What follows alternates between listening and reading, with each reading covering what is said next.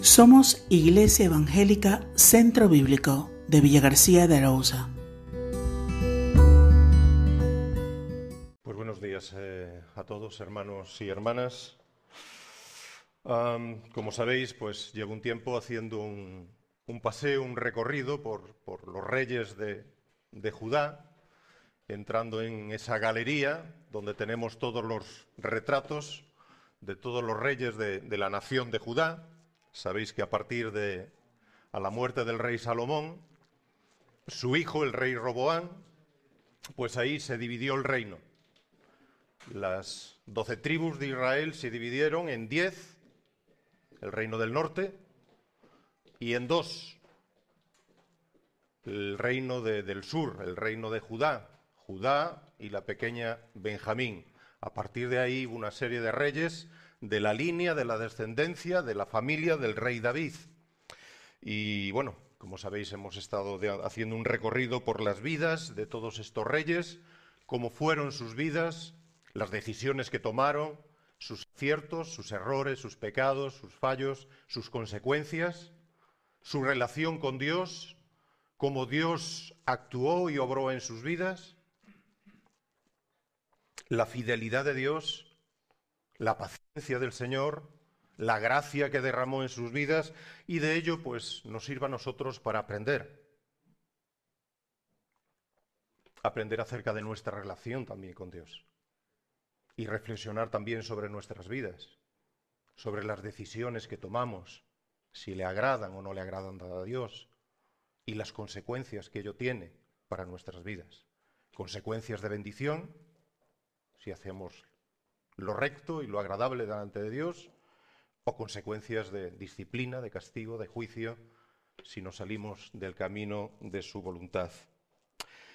En esta mañana vamos a acercarnos a pararnos frente al retrato, al cuadro del rey Joás. Yo no sé el aspecto que tenía, no sé la cara que tenía el rey Joás. Así que vosotros ponerle la cara que queráis. Esta mañana nos paramos frente al retrato, el cuadro del rey Joás, y vamos a considerar ahí la vida de este rey. Y para ello nos vamos al libro de Segunda de Crónicas, como sabéis, y nos paramos ahí en el capítulo 24. Son 27 versículos y vamos a, leerlos ahora ya al principio.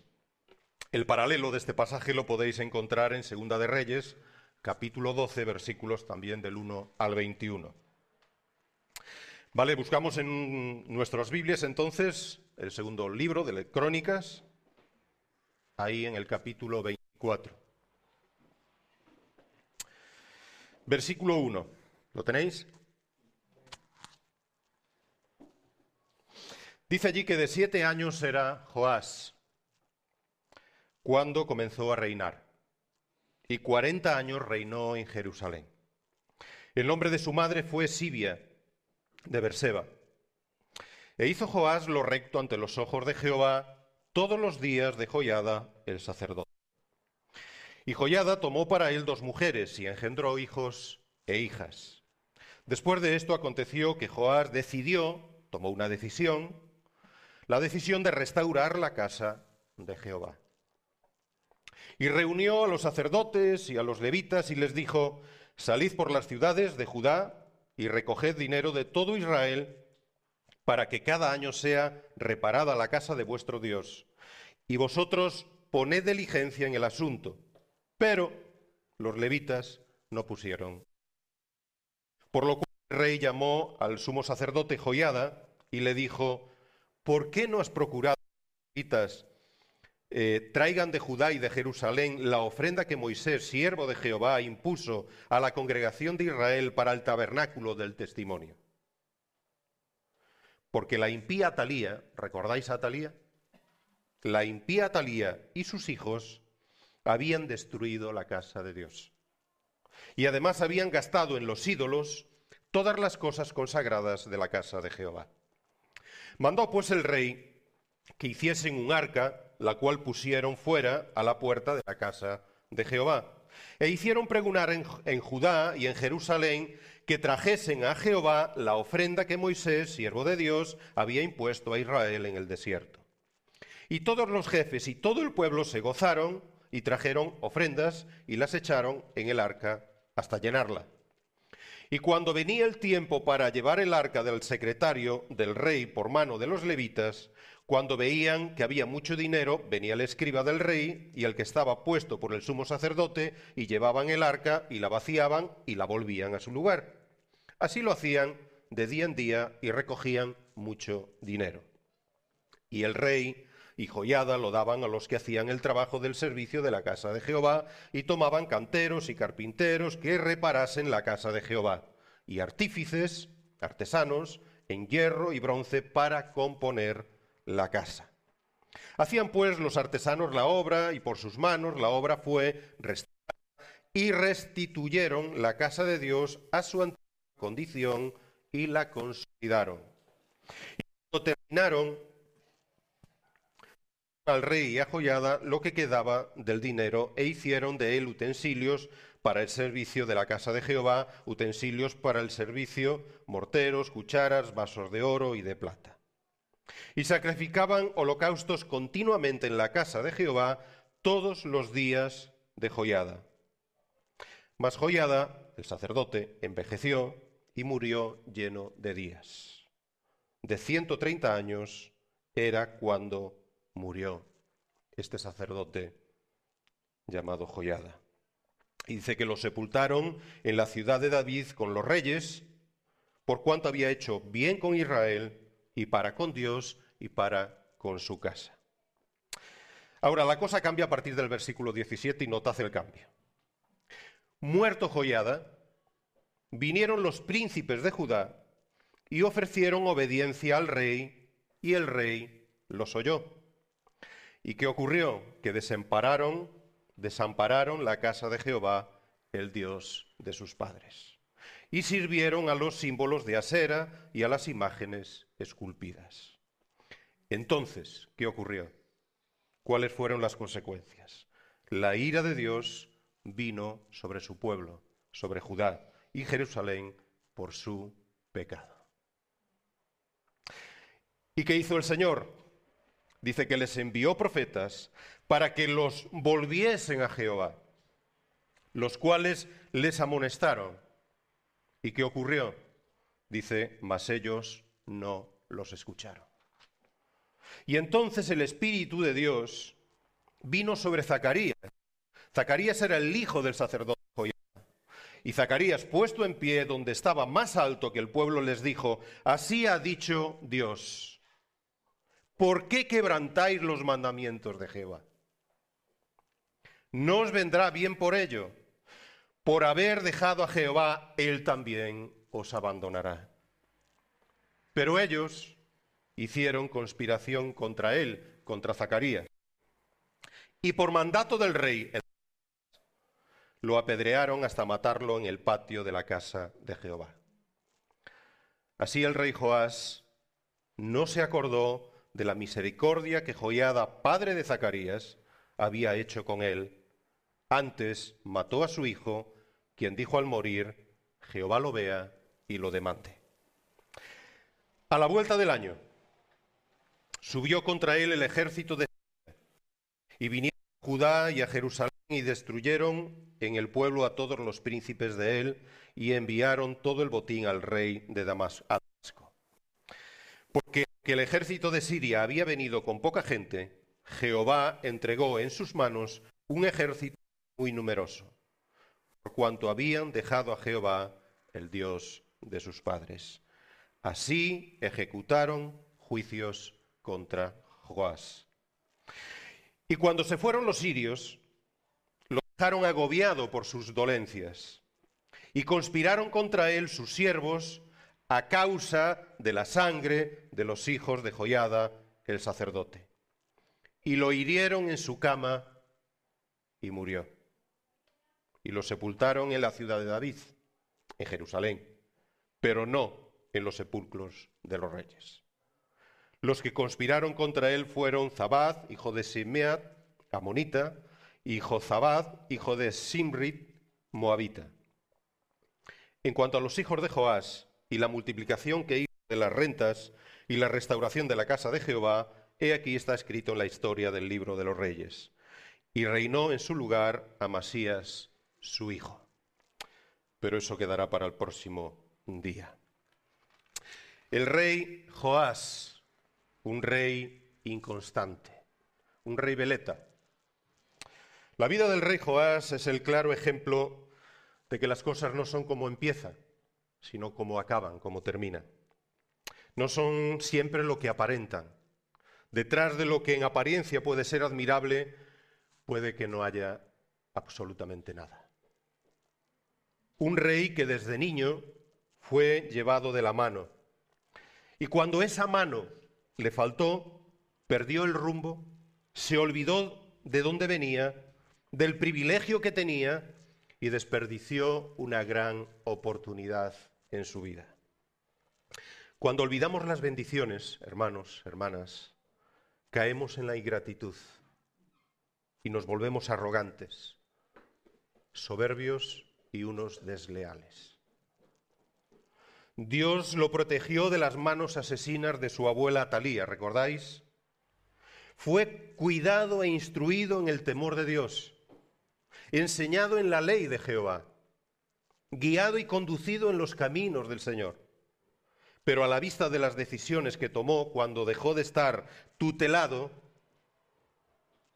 pues vemos que nunca llegó a tener un conocimiento y una relación personal y real y auténtica con Dios. Había conocido y había aprendido una tradición religiosa, una liturgia, una fe solo de formas, pero carente de contenido. Tan pronto como cambiaron sus circunstancias en su vida, Cambió una tradición por otra porque en su corazón realmente Dios no estaba. La vida de Joás y las decisiones que tomó me llevan a preguntarme, ¿dónde se asienta mi fe? ¿Dónde se sostiene? ¿Qué me motiva? ¿Qué me mueve? ¿Por qué estoy aquí en esta mañana? ¿Por qué hago lo que hago? porque he nacido en una tradición religiosa que me han enseñado desde que era niño, porque la tradición que tenía no me gustaba y la he cambiado por otra. Estoy aquí porque hay buenas personas y el pastor es un buen hombre, que lo es. Estoy aquí porque lo que escucho me bien y me hace sentir bien y me voy bien de aquí. Si tu fe es solo mera apariencia y mera tradición que otros te han enseñado, es una fe hueca, vacía, que no se sostiene. Si tu compromiso es con tradiciones y con formas humanas, no tiene fundamento. Si tu compromiso de vida no es con el Señor, si no vives en una relación personal e íntima con Dios, si te estás moviendo por emociones, por por lo humano, nunca llegarás a experimentar una verdadera conversión, un verdadero nacimiento en Cristo. Porque la fe no son tradiciones, ni normas, ni formas externas. La fe es una vida de compromiso con Cristo. Está bien que tengamos buenas referencias en la vida, y ya lo hemos visto, ¿verdad?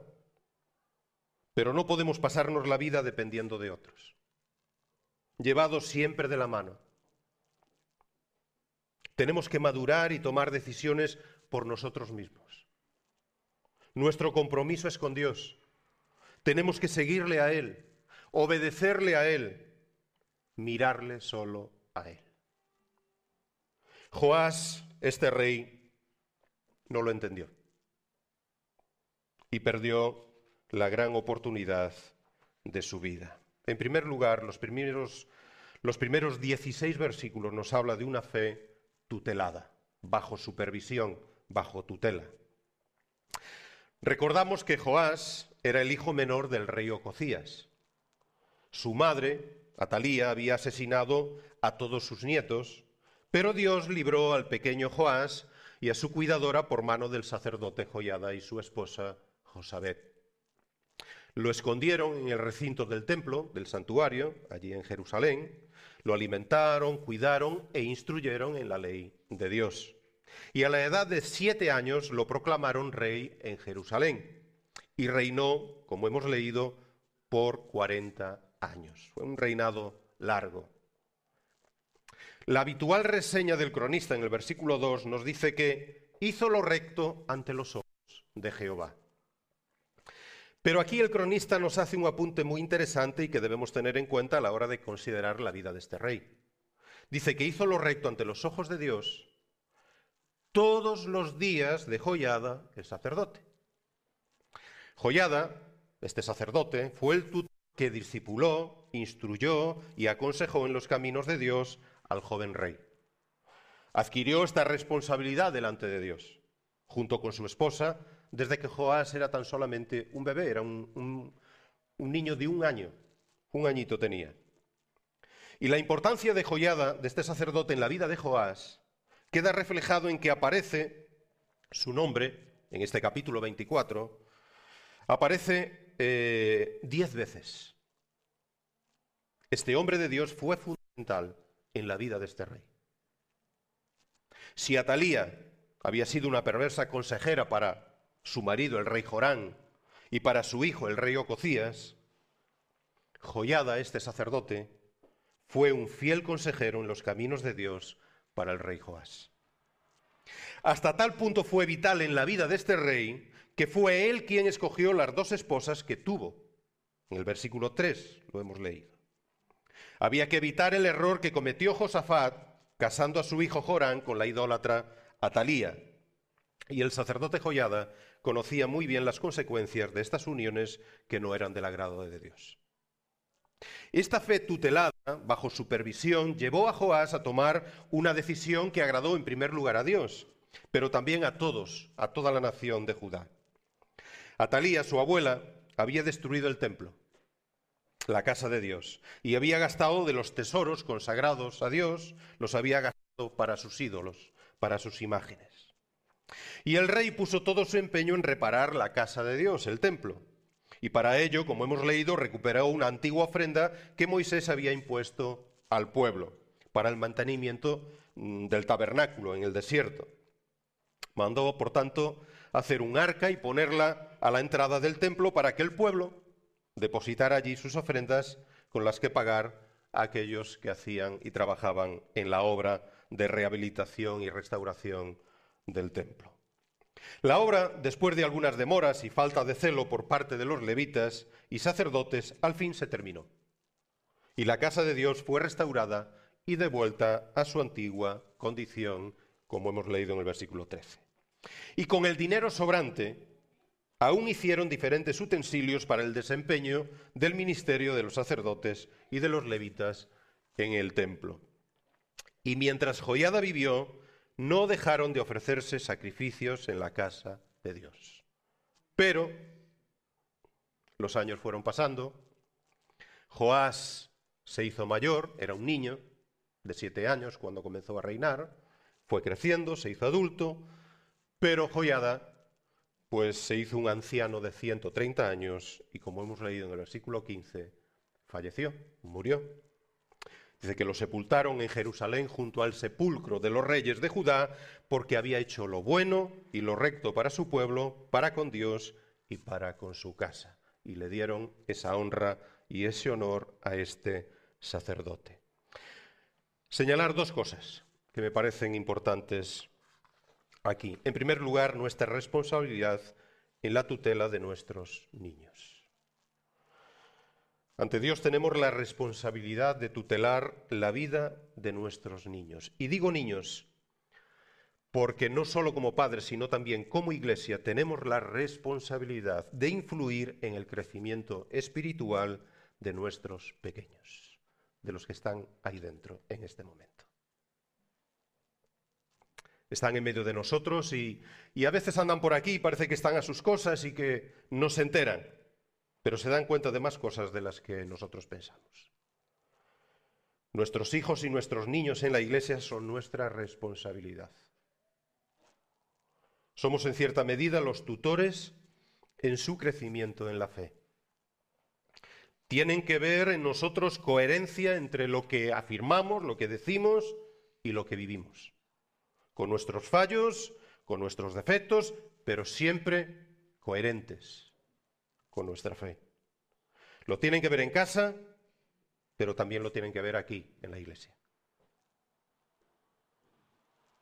Decimos que nuestros niños son nuestro mayor patrimonio. Kiko lo repite siempre que, que tiene la oportunidad.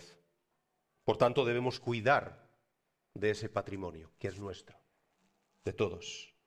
Nos ven, nos escuchan, nos observan y se hacen preguntas. ¿Y cuántas veces no verán esa falta de coherencia? Primero en casa, pero también aquí en la iglesia.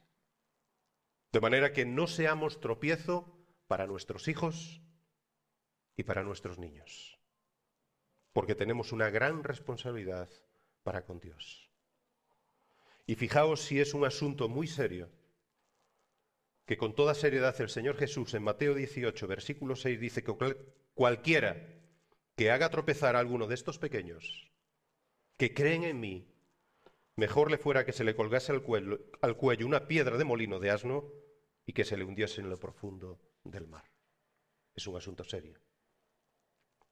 Seamos los Joyada y los Josabet de nuestro tiempo, cuidando, protegiendo, enseñando con coherencia en los caminos de Dios a nuestros hijos, a nuestros pequeños, para que lleguen a tener ese celo, ese deseo, ese amor por la casa de Dios.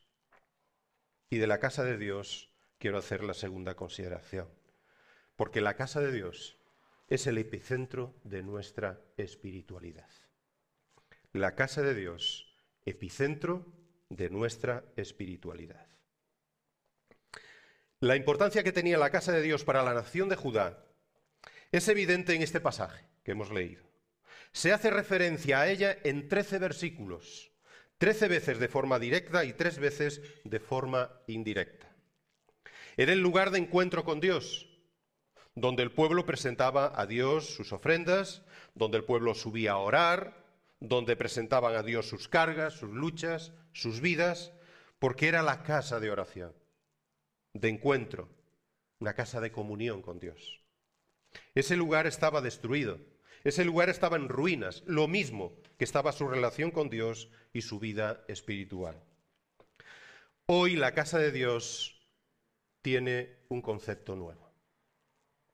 Dios no quiere habitar, no quiere poner su gloria entre cuatro paredes. Él ha querido poner su gloria en nuestras vidas, en nuestros corazones. Ha querido poner su tabernáculo en nosotros, poniendo su santo y eterno Espíritu, en ti y en mí.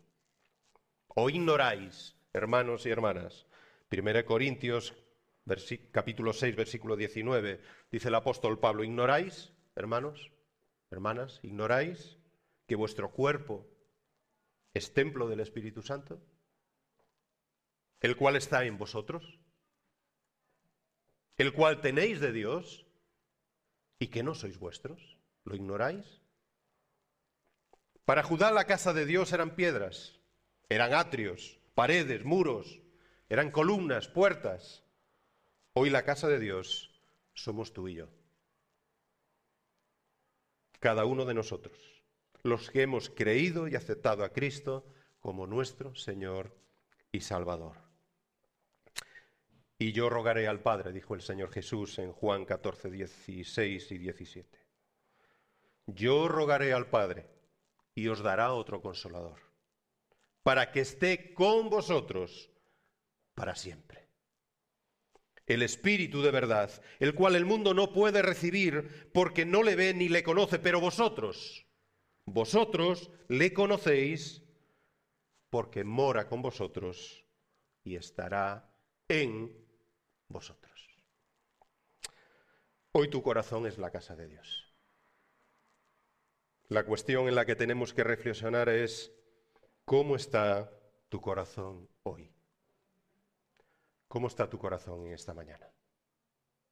¿Cómo ha estado tu corazón en esta semana? ¿Cómo está la casa de Dios en tu vida? ¿Necesita ser reparada?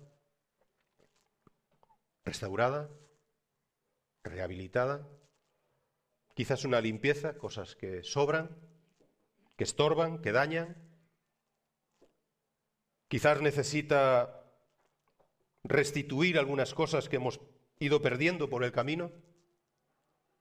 Vida de oración, tiempo con, con Dios, con el Señor. Quizás leer y meditar en su palabra, lo hemos ido perdiendo por el camino. Quizás compromiso, coherencia, obediencia, santidad, integridad. Quizás ha habido alguna atalía en tu vida que te ha aconsejado mal, que te ha apartado del Señor, que te ha alejado de la comunión con tu Dios, con tu Salvador. Una atalía que ha destruido la casa de Dios en tu vida. Quizás un pecado no confesado, no resuelto en la presencia de Dios. Está lastrando tu relación y tu comunión con el Señor. Si es así, quizás es el tiempo de ponerse manos a la obra. Es tiempo de poner todo el celo, todo el empeño para volver a Dios, para volver a sus caminos, para hacer trabajo de reparación, de restauración, de recuperar la comunión perdida con el Señor y decir, Señor, aquí estoy, necesito volver a ti, a ti me entrego completamente hoy. Volver a Dios y a sus caminos siempre es una cuestión que ha de empezar por restaurar la casa de Dios, por reconstruir el corazón donde Dios habita por su Santo Espíritu. Necesitamos tomar decisiones que nos lleven a cambios significativos en nuestra vida. Arrepentimiento, confesión, compromiso, obediencia, santidad, una vida coherente delante de Dios. Debemos tener en cuenta que esto no solo nos afecta a nosotros individualmente, sino que tiene consecuencias para el conjunto de la Iglesia, que también es la casa de Dios. Cuando leemos allí lo que dice el apóstol Pablo a, Timoteo, en 1 Timoteo capítulo 3, versículo 15, dice, Timoteo, escúchame bien, mira, si tardo, que sepas, para que sepas, cómo debes conducirte en la casa de Dios, que es la iglesia del Dios viviente, columna y baluarte de la verdad.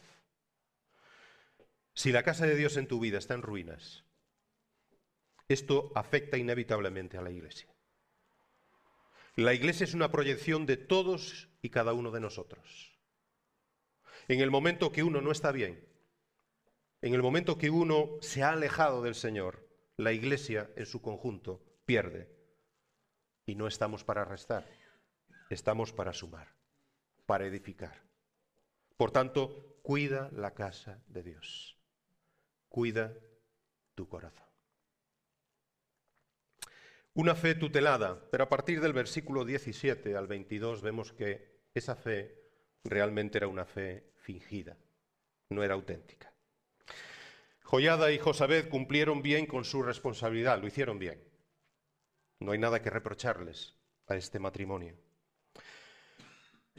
Le instruyeron, le enseñaron, le aconsejaron en los caminos de Dios, y mientras ellos vivieron, Joás fue un buen rey que hizo lo bueno y lo recto ante los ojos del Señor. Pero sus hechos y las decisiones que tomó después de la muerte de Joyada nos indica, nos dice, que su fe no era real, no era madura, no era auténtica. Nuevas alianzas, nuevos compromisos. Joás atendió las peticiones de los influyentes, de los poderosos del reino, que le juraron lealtad al precio de desamparar la casa de Dios y servir a los ídolos, a Sera y a los Baales. Joás le puso precio a su fe y a su relación con Dios. Vendió su integridad a cambio del apoyo de sus príncipes Dejó de apoyarse en Dios para apoyarse en lo humano. Y como dice Santiago capítulo 1 versículo 8, el hombre, la persona de doble ánimo, es inconstante en todos sus caminos. Es como una veleta que gira dependiendo de dónde venga el viento. Pero Dios que es grande en misericordia y lento para la ira, ¿Qué hizo? Les envió profetas para que recapacitaran y se volvieran de nuevo a Dios. ¿Y qué ocurrió?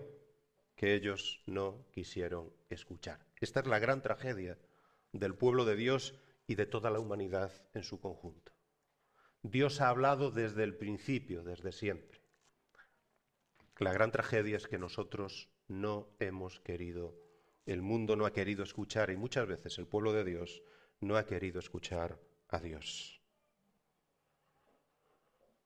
Pero con todo eso Dios toma a Zacarías. Zacarías, como hemos leído, era el hijo del sacerdote Joyada.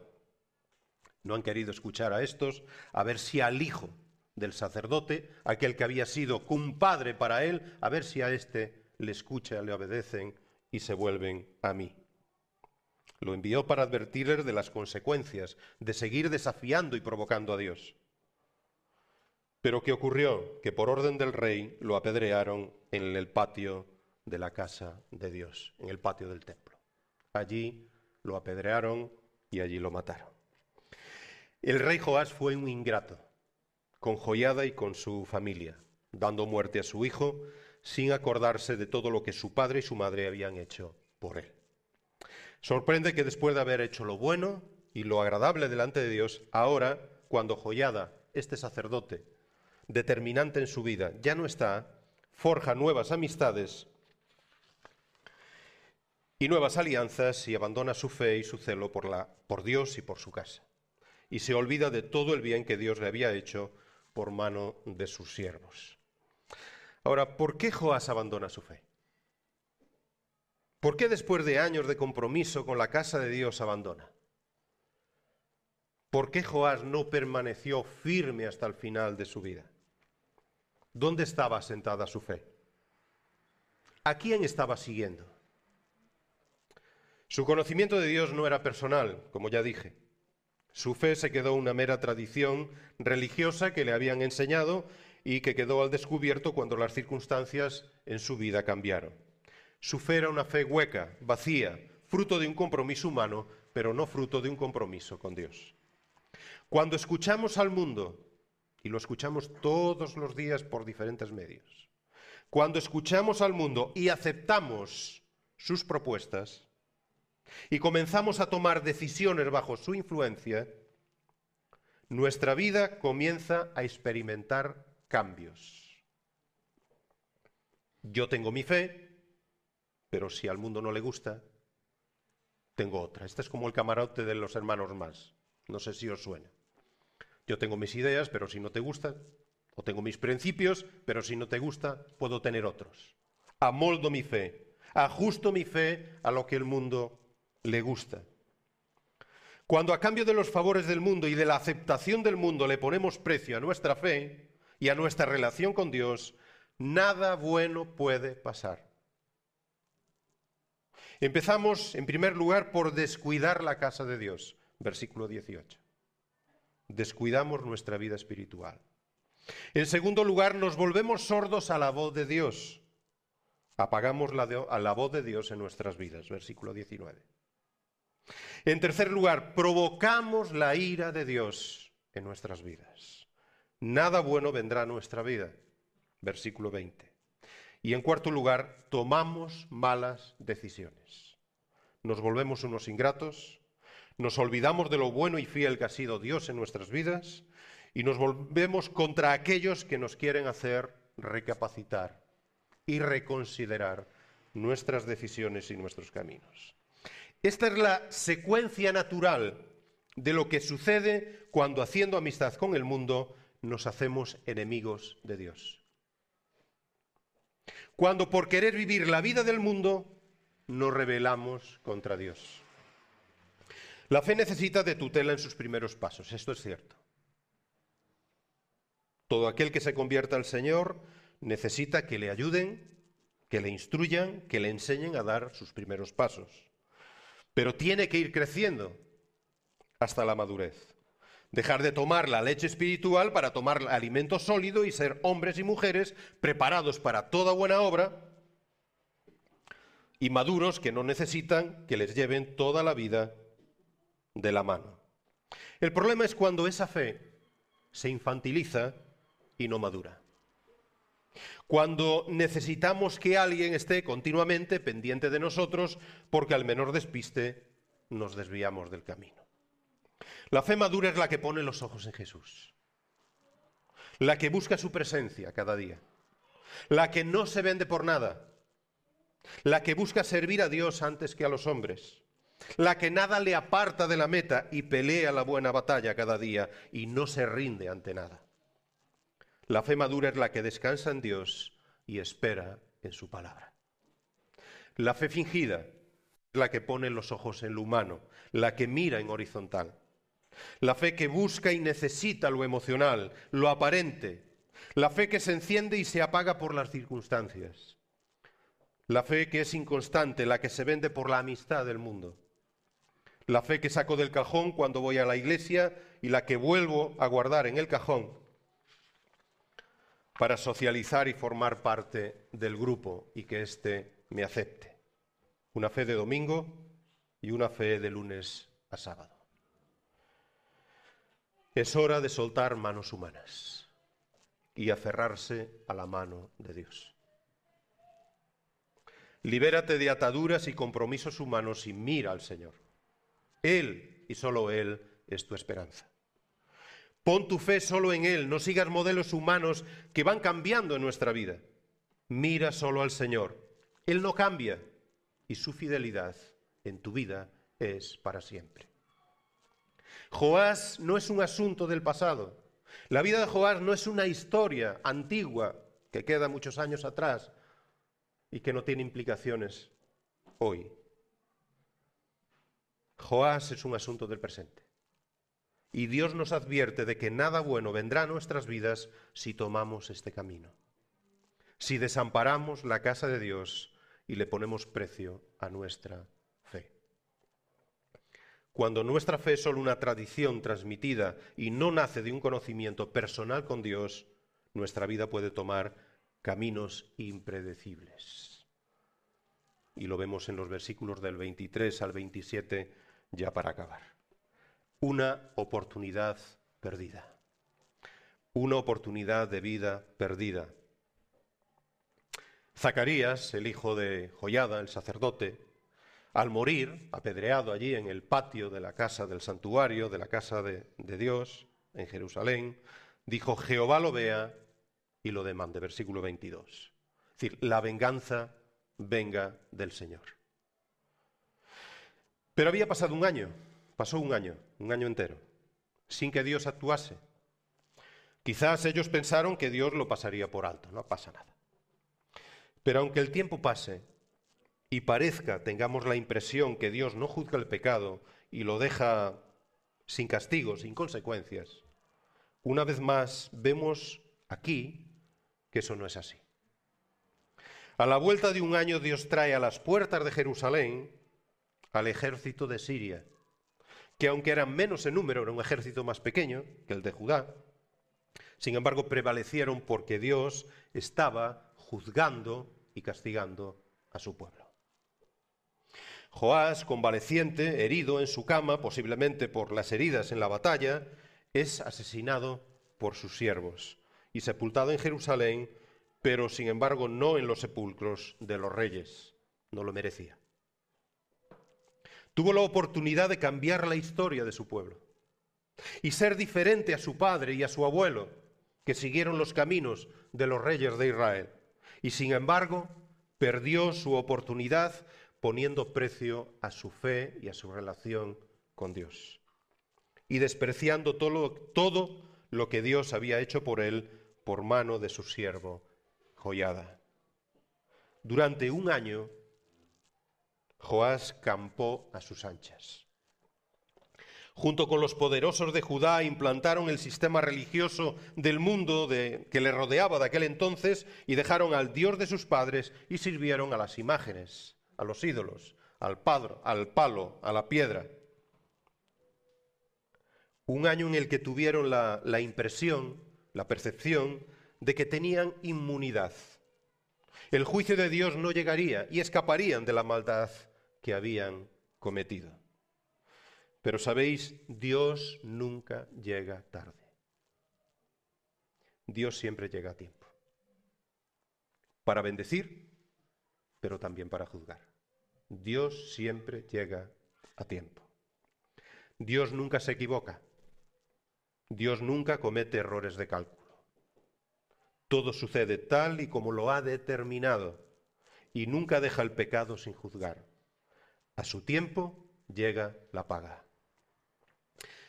Cuando vamos al libro del profeta Habacuc, en el capítulo 2, versículo 3, allí el Señor le está mostrando una visión y es una visión de juicio para su pueblo.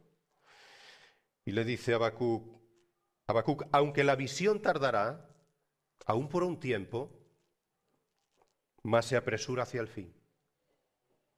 Y no mentirá. Aunque tardare, esta visión, este juicio, aunque tardare, dice, espéralo, porque sin duda vendrá. Y no tardará. Espéralo. Y esto fue real para el rey Joás. El juicio de Dios tardó por un tiempo, un año, pero al fin su maldad lo alcanzó. Teniéndolo todo, lo perdió todo por descuidar la casa de Dios. Nada bueno vino a la vida de Joás.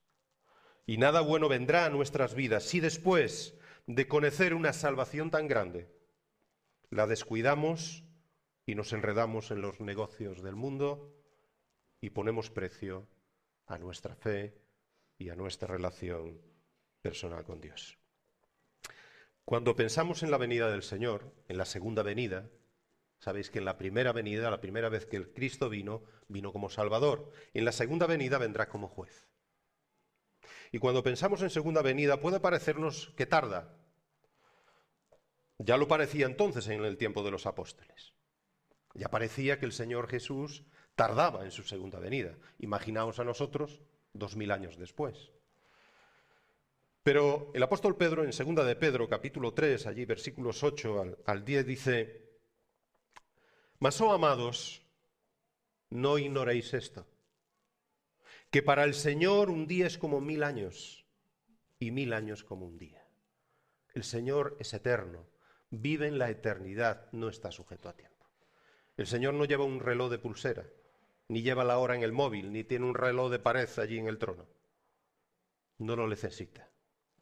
Para Él el tiempo no existe.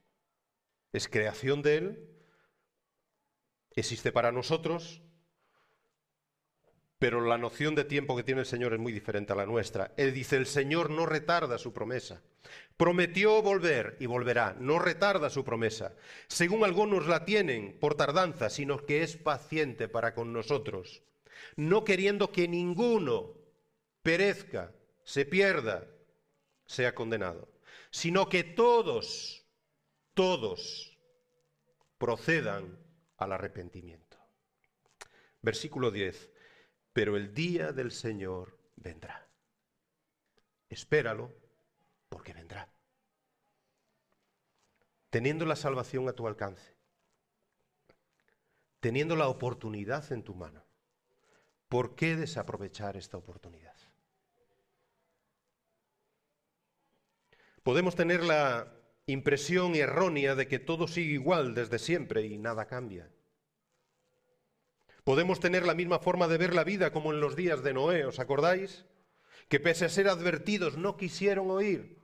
Y mira que tuvo años Noé construyendo aquella arca, pero ellos no quisieron oír. Sino que se burlaron, se mofaron y siguieron con sus vidas, negocios, hasta que llegó el día. La puerta se cerró y ya no hubo remedio para nadie. La gran mentira del diablo es que no pasa nada. No hay consecuencias. Esa es la gran mentira del diablo. No hay consecuencias para el que desobedece, para el que desoye a Dios. No hay consecuencias. Esa es la gran mentira. Dios tiene paciencia, mucha paciencia para juzgar el pecado.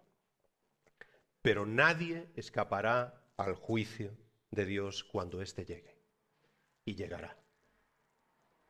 Y entonces, como en los días de Noé, la puerta se cerrará y entonces los muertos grandes y pequeños estarán en pie delante de Dios. Apocalipsis 20:12. Y entonces los muertos grandes y pequeños en pie delante de Dios serán juzgados por las cosas que están escritas en los libros, según sus obras. según sus hechos, según sus vidas, según las decisiones que han tomado. Serán juzgados. Nadie escapará al juicio de Dios. Solo tienes una vida para vivirla, una oportunidad para escapar del juicio que vendrá. Y espéralo y témelo, porque vendrá.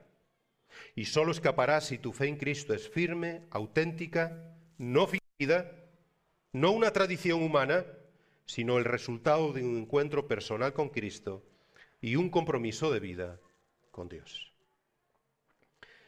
En Cristo tienes perdón de pecados y vida eterna. Sin Cristo habrás perdido una preciosa oportunidad que Dios te ofrece hoy y que tanto le ha costado a Él. El día del juicio, ese día, la obra de la cruz que despreciaste y de, la que incluso te burlaste, ya no podrá salvarte. El día es hoy. Quizá mañana la puerta se cierre y habrás perdido tu gran oportunidad. Tuya es la decisión, pero tuya también es la consecuencia. Solo tú serás el único responsable de tu destino. Que el Señor os ayude que el Señor os bendiga.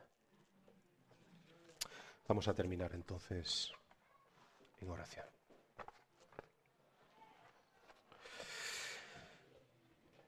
Sí, Señor, te damos gracias, Padre, por, tu palabra, por esta vida de testimonio del, del rey Joás, por todo lo que podemos aprender, Señor, todo lo que tú nos enseñas a través de su vida, de sus aciertos, de sus errores, de las consecuencias de sus decisiones. Y esto, Señor, nos habla a nosotros, nos habla al corazón. Nos habla de la necesidad de conocerte a ti personalmente, de cuidar la casa de Dios, donde tú vives, donde tú habitas, de vivir cada día, Señor, cara a cara contigo, de buscarte cada día a ti.